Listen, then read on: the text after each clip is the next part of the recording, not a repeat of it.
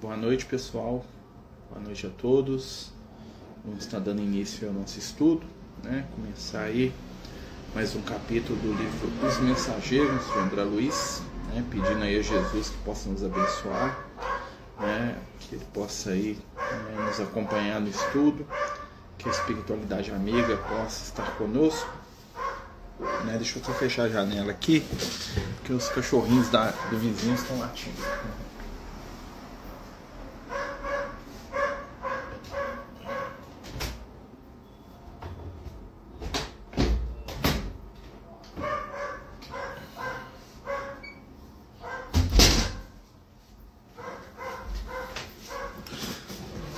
Pessoal, né?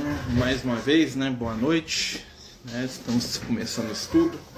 Né? Hoje não vai dar para a gente fazer o estudo pelo Jitsi, porque a minha internet fixa está com problema né? aqui na região aqui. Caiu, então nós vamos usando aqui os dados móveis aqui do telefone fazer só pelo Instagram, tá certo?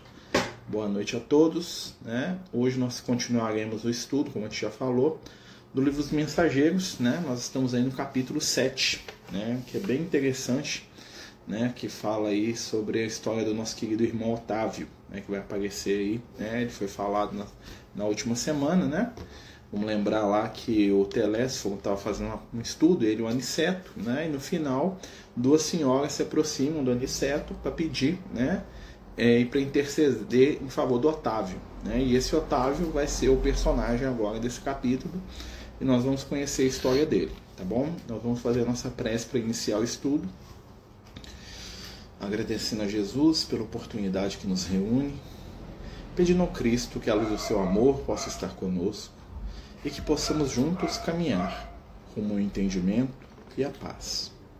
Dá-nos, Senhor, a força, a tranquilidade, o afeto. Abençoa nosso lar e aqueles que amamos.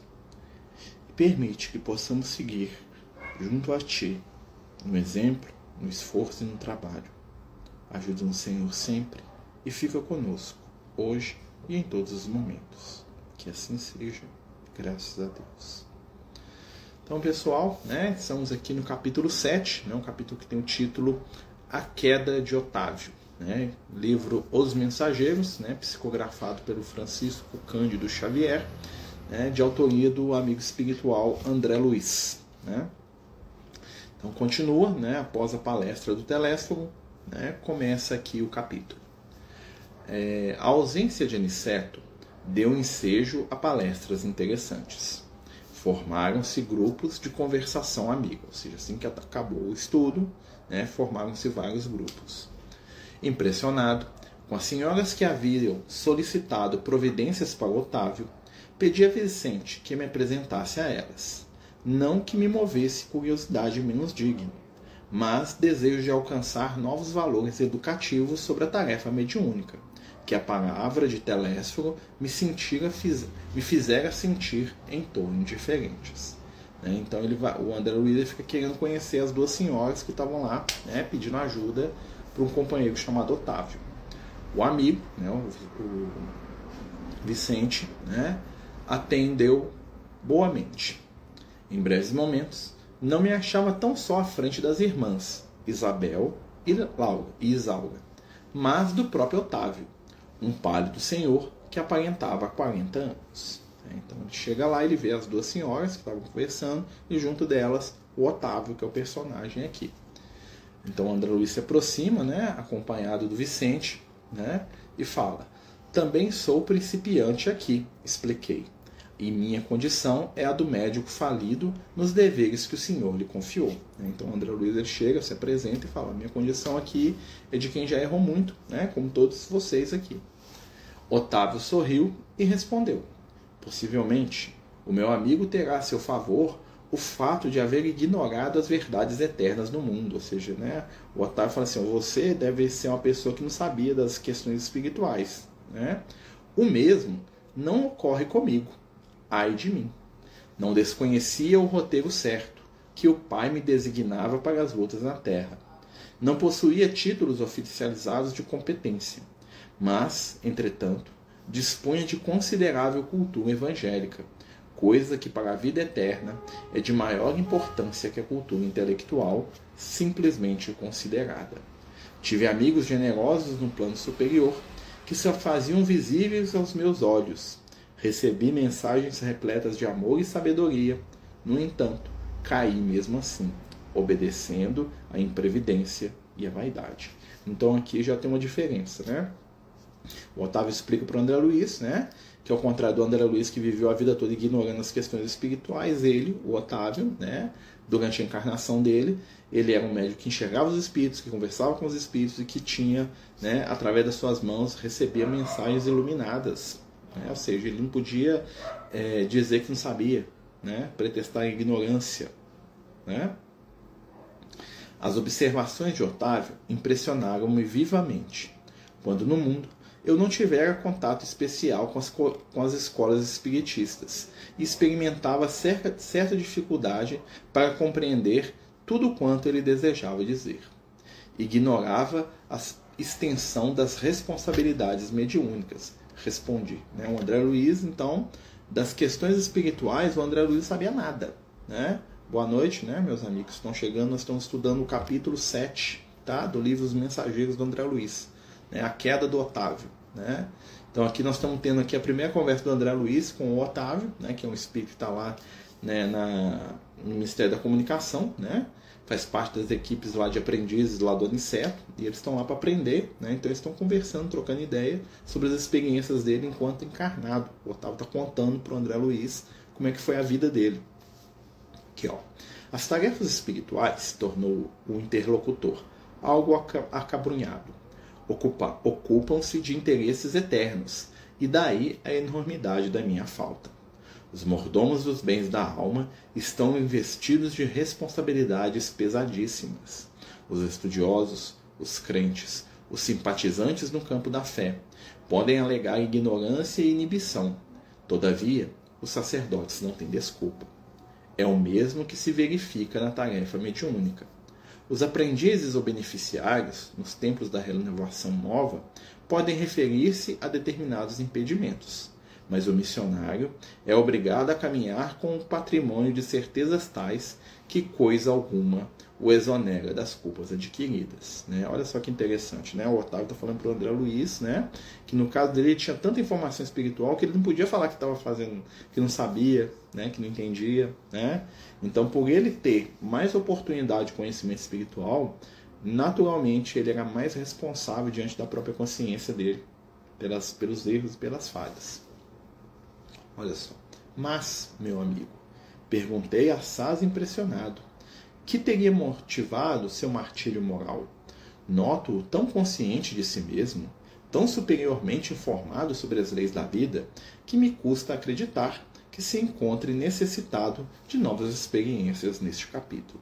Então André Luiz até assusta. Você tem tanto conhecimento, né? Mas eu estou até assustado aqui que você precise de outra encarnação, né? Para poder trabalhar essas questões. Você é um cara que já está aí num nível de conhecimento muito bom, né? Olha a resposta do Otávio. Ambas as senhoras presentes mostraram um estranho brilho no olhar, enquanto Otávio respondia: Relatarei minha queda. Verá como perdi maravilhosa oportunidade de elevação. A história dele é interessantíssima. Né? Eu já até contei ela algumas vezes né, nos estudos. Né? E depois de mais longa pausa, continuou gravemente. Né? Ele vai começar a contar a história dele, tá, gente? Vamos prestar atenção na história do Otávio. Depois de contrair dívidas enormes na esfera carnal, num outro tempo, vim bater as portas de nosso lar, sendo atendido por irmãos dedicados, que se revelavam incansáveis para comigo. Preparei-me, então, durante 30 anos consecutivos, para voltar à Terra em tarefa mediúnica, desejoso de saldar minhas contas e elevar-me alguma coisa não faltaram lições verdadeiramente sublimes, nem estímulos santos ao meu coração imperfeito. O Ministério da Comunicação favoreceu-me com todas as facilidades e, sobretudo, seis entidades amigas, seis, vamos guardar, seis entidades amigas movimentaram os maiores recursos em benefício do meu êxito. Técnicos do auxílio acompanharam-me à terra, nas vésperas do meu renascimento, entregando-me um corpo físico rigorosamente sadio. Olha só, tudo preparado para ele reencarnar. Né?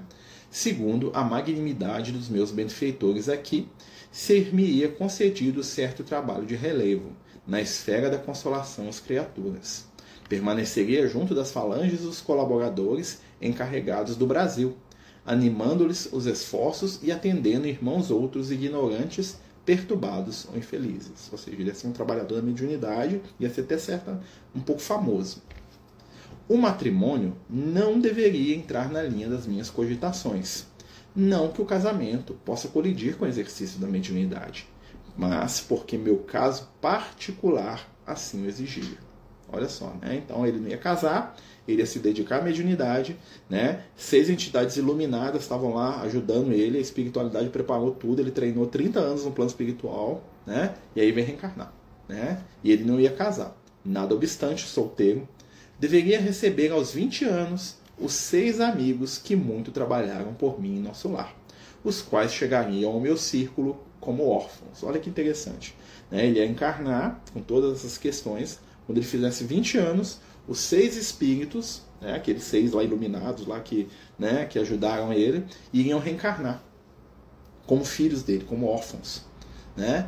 Meu débito para com essas entidades tornou-se tão grande, e a providência não só constituiria agradável resgate para mim, como também garantia de triunfo pelo serviço de assistência a elas, que me preservaria o coração de leviandades e vacilação, porquanto o ganha-pão laborioso me compeliria a não ascender às sugestões inferiores nos domínios do sexo e das ambições incontidas. Ele ia ter que trabalhar, né? então eu queria proteger ele, né? cuidar desses, desses seis espíritos, né? ele ia ter que dedicar a vida a eles, então ele ia se proteger. Né? Ficou também assentado que minhas atividades novas começariam com muitos sacrifícios para que o possível caminho de outrem não amolecesse a minha fibra de realização, e para que não escravizasse minha tarefa a situações caprichosas do mundo, distantes dos desígnios de Jesus, e, sobretudo, para que fosse mantida a impessoalidade do serviço. Mais tarde, então, com o correr dos anos de edificação, me enviariam, me enviariam de nosso lar socorros materiais, cada vez maiores à medida que fosse testemunhando renúncia de mim mesmo, desprendimento das posses efêmeras, desinteresse pela remuneração dos sentidos. Então, o que ia ser? Né? Aqui estava a encarnação dele estava praticamente delimitada. Ele ia encarnar, ele ia ser um médium, tem uma mediunidade, ser uma pessoa muito simples, mas com uma mediunidade muito grande. Né? Ele ia receber como filhos adotivos aqueles espíritos que estavam beneficiando eles, que quando crescessem com certeza iam ajudá-lo muito, né? E à medida que ele começasse a trabalhar, primeiro ia ser bem difícil, né, o trabalho no bem, e à medida que ele fosse fazer um trabalho no bem, os recursos iam começar a chegar cada vez mais. Olha só, né? Tudo combinado, voltei, não só prometendo fidelidade aos instrutores, como também hipotecando a certeza do meu devotamento às seis entidades amigas, a quem devo muito até agora. Olha só. Então ele volta, né? Quando ele fala voltei, ele reencarna, renasceu o Otávio. Né? Agora ele vai chamar o Otávio. Né? Então foi aí que começou a história dele. Otávio, neste momento, fez uma longa pausa, suspirou profundamente e prosseguiu. Né? Agora ele vai contar o que, que aconteceu. Isso era o plano. Tá? Mas o que, que aconteceu quando ele encarnou? Mas ai de mim, que esqueci todos os compromissos. Os benfeitores do nosso lar localizaram-me ao lado de verdadeira serva de Jesus.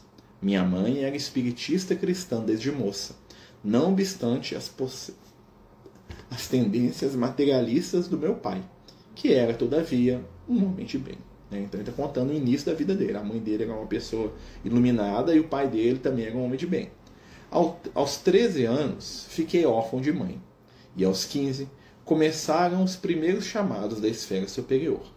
Por esta ocasião, meu pai contraiu segundas núpcias, e apesar da bondade e da cooperação que a madrasta me oferecia, eu me colocava num plano de falsa superioridade a respeito dela. Então, né, a mãe dele desencarna e o pai dele casa de novo. Né? Em vão, minha genitora endereçou do invisível apelos sagrados ao meu coração. Eu vivia revoltado entre queixas e lamentações descabidas. Ou seja, a mãe dele lá do mundo espiritual começou a falar com ele: Ó, oh, né? Observa sua madrasta, uma pessoa boa, ela quer te ajudar, né? E ele não. Meus parentes conduziram-me a um grupo espiritista de excelente orientação evangélica, onde minhas faculdades poderiam ser postas a serviço de necessitados e sofredores. Entretanto, faltavam-me qualidades de trabalhador e companheiro fiel. Minha negação em matéria de confiança nos orientadores espirituais e acentuado pendor para a crítica dos atos alheios compeliam-me a desagradável estacionamento. Olha só, né? olha a dificuldade dele. Ele não confiava na espiritualidade, né? Quer dizer que ele tem que confiar de maneira cega? Não. Né? Tinha que pensar, né? E ele era extremamente crítico dos atos alheios. Né? Quem fica criticando demais não faz nada. Né? Então todo mundo que estava perto dele, que tinha uma dificuldade, algum defeito, que errava, que falhava, que fazia um trem errado, né? E estava lá cutucando, né? Crítica demais é perda de tempo. Em vez de trabalhar, ele ficava criticando os outros. Aí ele continua, olha só. Os beneméritos amigos do invisível estimularam-me ao serviço, mas eu duvidava deles com vaidade doentia. E como prosseguissem os apelos sagrados, por mim interpretados como alucinações, procurei um médico que me aconselhou experiências sexuais. O médico falou assim: você precisa de isso aí de espírito não existe. Né? Completaram então 19 anos. Entreguei-me desenfreadamente aos abusos da faculdade sublime. Desejava conciliar a força, o prazer delituoso e o dever espiritual, aliando-me cada vez mais dos ensinos evangélicos que os amigos da esfera superior nos ministravam. É, então o que aconteceu, né? Os, o médico falou para ele arrumar as namoradas e sair aí, né? Então ele foi lá viver a vida dele, né? Lembra que não tinha casamento, né? Lembra do projeto? Ele começou a fugir, né? Revoltado, né? Tinha pouco mais de 20 anos quando meu pai foi arrebatado pela morte. Com triste ocorrência, ficavam na orfandade seis crianças desfavorecidas porquanto minha madrasta, ao se consorciar com meu genitor, lhe trouxera para tutela três pequeninos. Em vão implorou-me socorro a própria viúva. Nunca me dignei a aceitar os encargos redentores que me estavam destinados, seja, né, aos, né? Então a, a, a mãe, a madrasta, né, o pai dele morre, a madrasta com seis filhos, três do primeiro casamento dela e três que eram irmãos dele, né? E ela pediu ajuda para ele, né? Após dois anos de segunda viuvez, minha desventurada madrasta foi recolhida a um leprosário. Afastei-me então dos pequenos órfãos, tomado de horror. Abandonei-os definitivamente, sem lançar que, sem refletir que lançava meus credores generosos de nosso lar a destino incerto. Olha só, ele abandonou os seis irmãos. Quem que é os seis irmãos? é os seis espíritos iluminados que fizeram, que organizaram toda a oportunidade reencarnatória dele. Os espíritos deram tudo para ele. Cascou fora. Ah, mas ele não sabia, mas ele tinha um sentimento por aqueles espíritos. Né? Aqui, ó. Em seguida, dando largas à ociosidade, cometi uma ação menos digna e fui obrigado a casar-me pela violência, ou seja, aproveitou de alguma menina naquela época, de 40, 50, 30, vai saber quanto, né? Deve ser bem antes disso, porque ele já estava no nosso lar há algum tempo, né? É, ele foi obrigado a se casar com uma moça, que ele se aproveitou dela, né? Mesmo assim, porém, persistiam os chamados do invisível, revelando-me a inesgotável misericórdia do autismo. Contudo, à medida que fugia dos meus deveres, toda tentativa de realização espiritual se afigurava mais difícil. E continuou a tragédia que inventei para meu próprio tormento. Olha que interessante a história dele.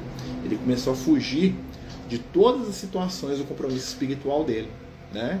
E cada vez que ele fazia isso, mais ele botava a culpa na espiritualidade, mais ele queria fuga, mais ele queria prazer, mais ele, né, se perdia. E quanto mais ele se perdia, mais ele afundava. Ele mesmo fala aqui, ó, é, tragédia que inventei para o meu próprio tormento.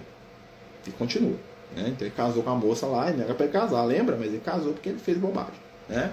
A esposa que me ligara, tão somente por apetites inconfessáveis, era criatura muito inferior à minha condição espiritual e atraiu uma entidade monstruosa em ligação com ela para tomar o papel de meu filho. Olha só.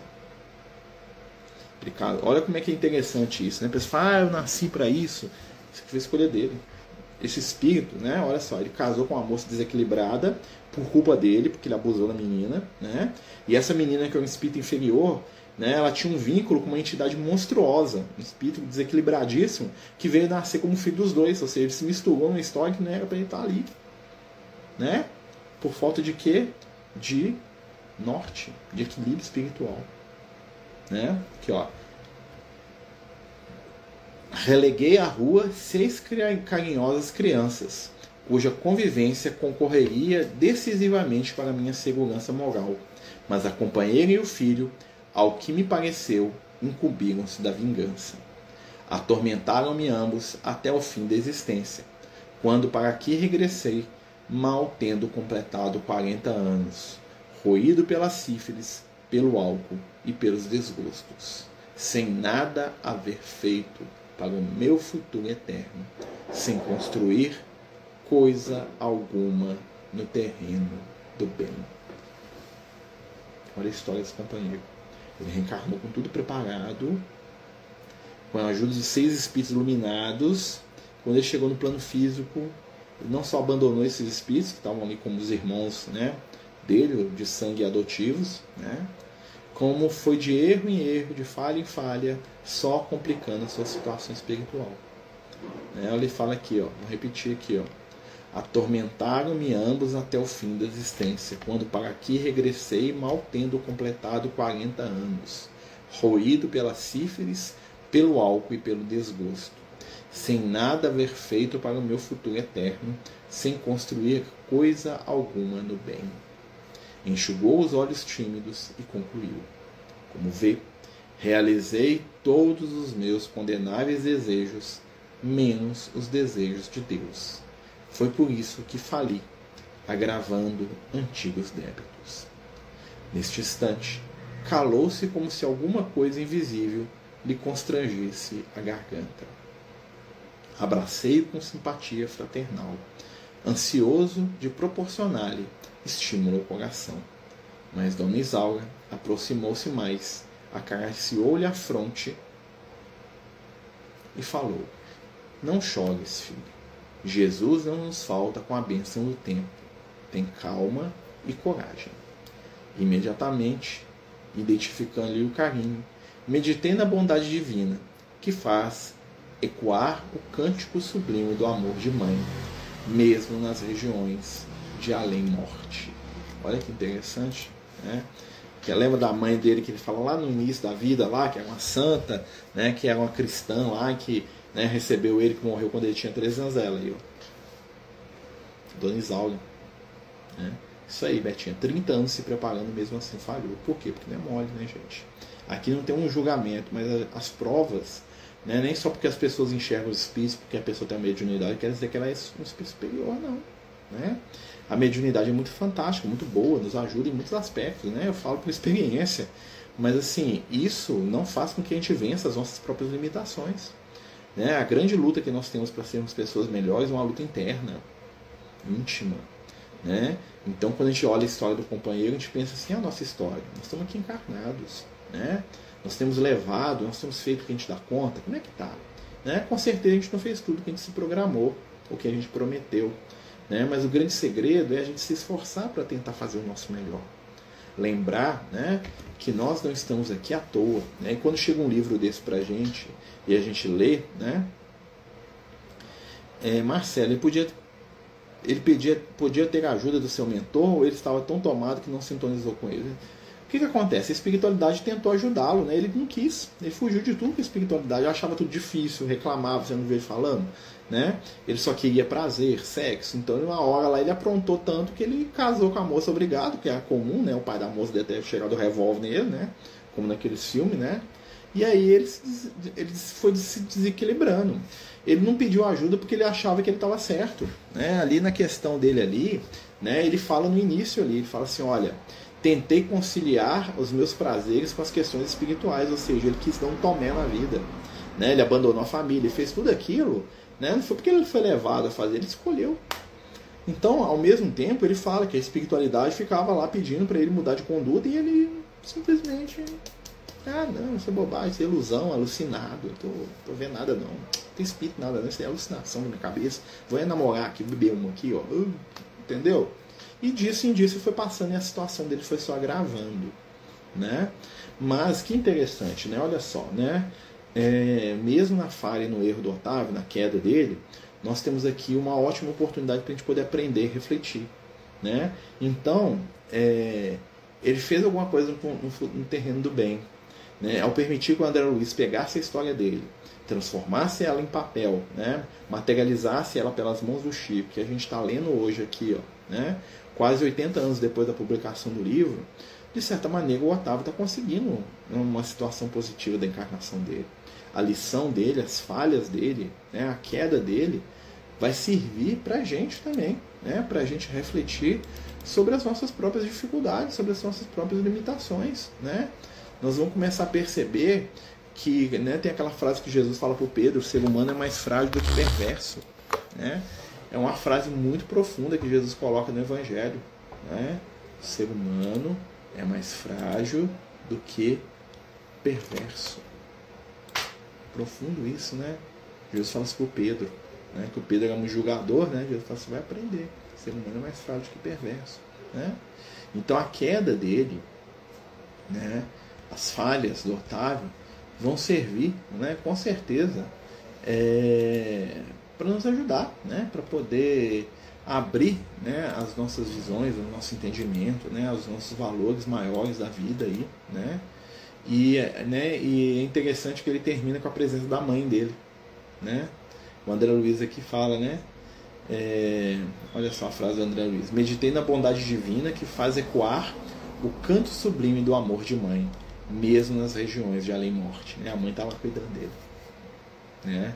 É interessante que os espíritos falam isso, né? Quando tem um, um pau está quebrando, quem vai lá ajudar são as mães, né? Os espíritos iluminados, em, em, em essência, são mães. Né? Que bom, né? Que nós temos as mães, né? É, e no caso dele, assim, né? É uma situação, né? É, muito, muito complexo. Ele falhou de todas as maneiras possíveis, ele se envolveu com quem ele não precisava, né? Então aquela coisa, ah, que você nasceu para casar com fulano, nem sempre, gente. Tá? O caso dele, ele reencarnou para não casar, né? Ele até a família dele são os filhos adotivos, os irmãos dele são a família dele, né? Só que pelas escolhas e pelas ações desequilibradas dele, ele se ligou com aquela moça e ligou com o espírito que virou filho dele. Agora ele tem uma ligação com esse ser, né? talvez no futuro ele até consiga transformar essa ligação de maneira positiva. Mas precisava? Né? Era para aquilo? Ele reencarnou para ter aquele menino como filho? Não. Foi uma escolha. Uma escolha, na verdade, foi uma consequência. Né? Ele escolheu desequilibrar, ele escolheu abusar da moça. Quando ele escolheu abusar dela, né, a consequência foi que ele foi obrigado a casar com ela. Né? Ela arrastou ele para o desequilíbrio mais ainda, porque ela era desequilibrada. Né?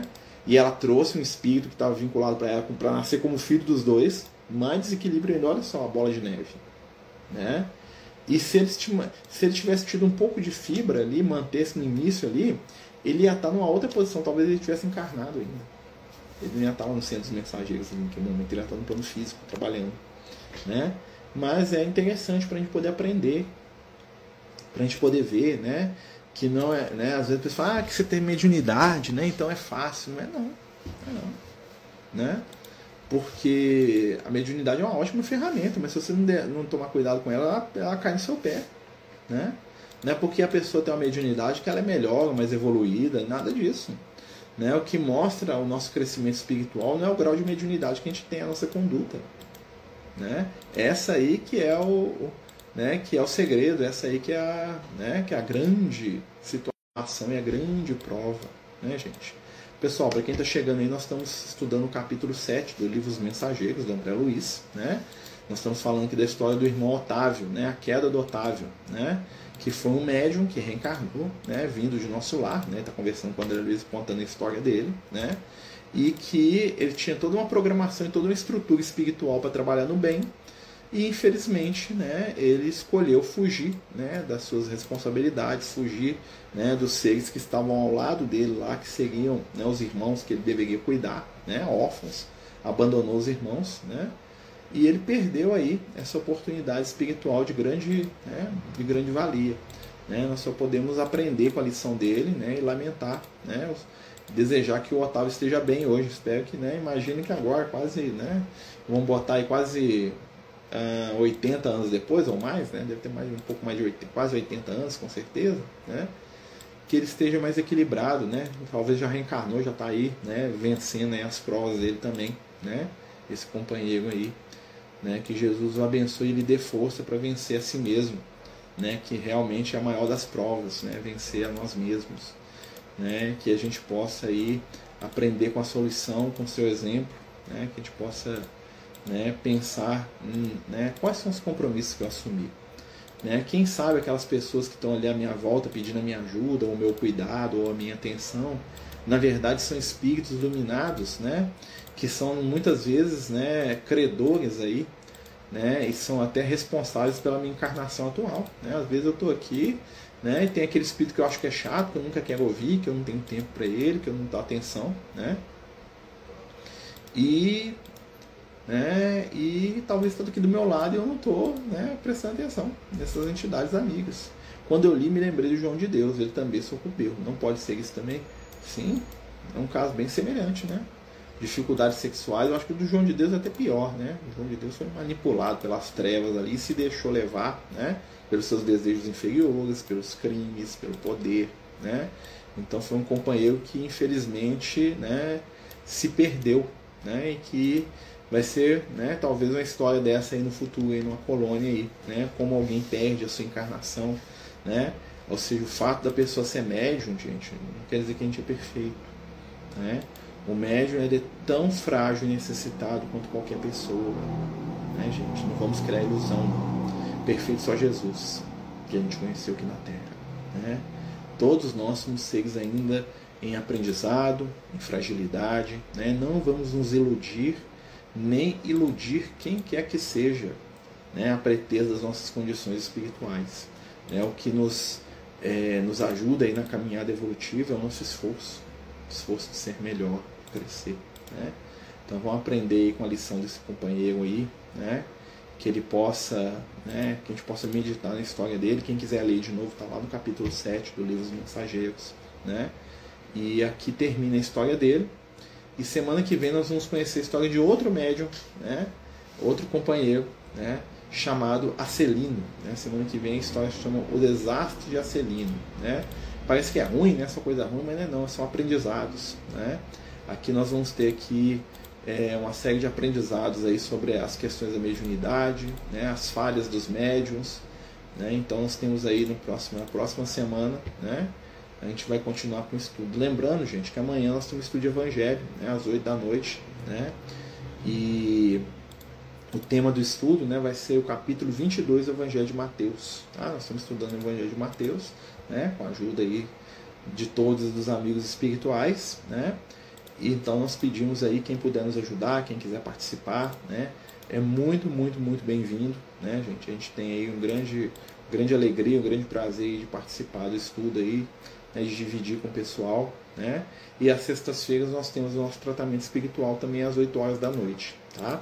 Nós vamos encerrar aqui, o capítulo é sempre mais ou menos meia hora, né, o estudo do capítulo. Né? É, lembrando, né, gente, a gente fez estudo hoje pelo Jitsi, porque tava, a nossa internet está fora do ar. Na verdade, voltou agora, tem um minuto que eu estou olhando aqui, apareceu o ícone aqui no computador, aqui, que eu deixo o computador ligado aqui para eu poder ler né, o texto né, na tela do computador aqui enquanto a gente está fazendo o estudo. Todos os dias não lembro vocês palavras, importa a intenção do bem. Não deixar isso com certeza. Esse é o maior ensinamento, né? Lá está lá no Evangelho segundo o Espiritismo, né? O que importa, né, é a nossa intenção, né? O que importa é o móvel das nossas ações, né? Lembrar sempre dessa frase, né, que é uma das frases mais interessantes e profundas aí que a espiritualidade ensina pra gente. Né? O que importa é a intenção, sempre. Né? Se a intenção for boa, as coisas fluem. acontecem. É lembrar sempre disso. Com certeza, né, minha amiga? Com certeza mesmo. Né? Meus amigos, então, né, nós estamos chegando aí no final né, do estudo. Queria agradecer a todos. Né, vamos fazer a nossa prece, pedindo neste momento que Jesus, amigo e mestre, esteja conosco através das vibrações do bem e da paz. Dá no Senhor entendimento, harmonia, tranquilidade e luz, para que possamos seguir em frente no aprendizado, na transformação e na melhora. Ajuda-nos, Divino Amigo, e proporciona a cada um de nós aquilo de que precisamos para crescer e amar. Fica conosco, hoje e em todos os momentos. Que assim seja. Graças a Deus. Então, meus amigos, né, boa noite para todos nós. Até amanhã, né, amanhã 8 horas, Evangelho de Mateus, capítulo 22. Tá? Beijo no coração e até amanhã. Os Amigos do Caminho apresentam sua primeira obra literária, Versos do Caminho, uma compilação das mensagens do nosso amigo espiritual Lucas, à venda pelo WhatsApp 31 98827 3218. Toda a renda será destinada para o projeto Neurodiversos.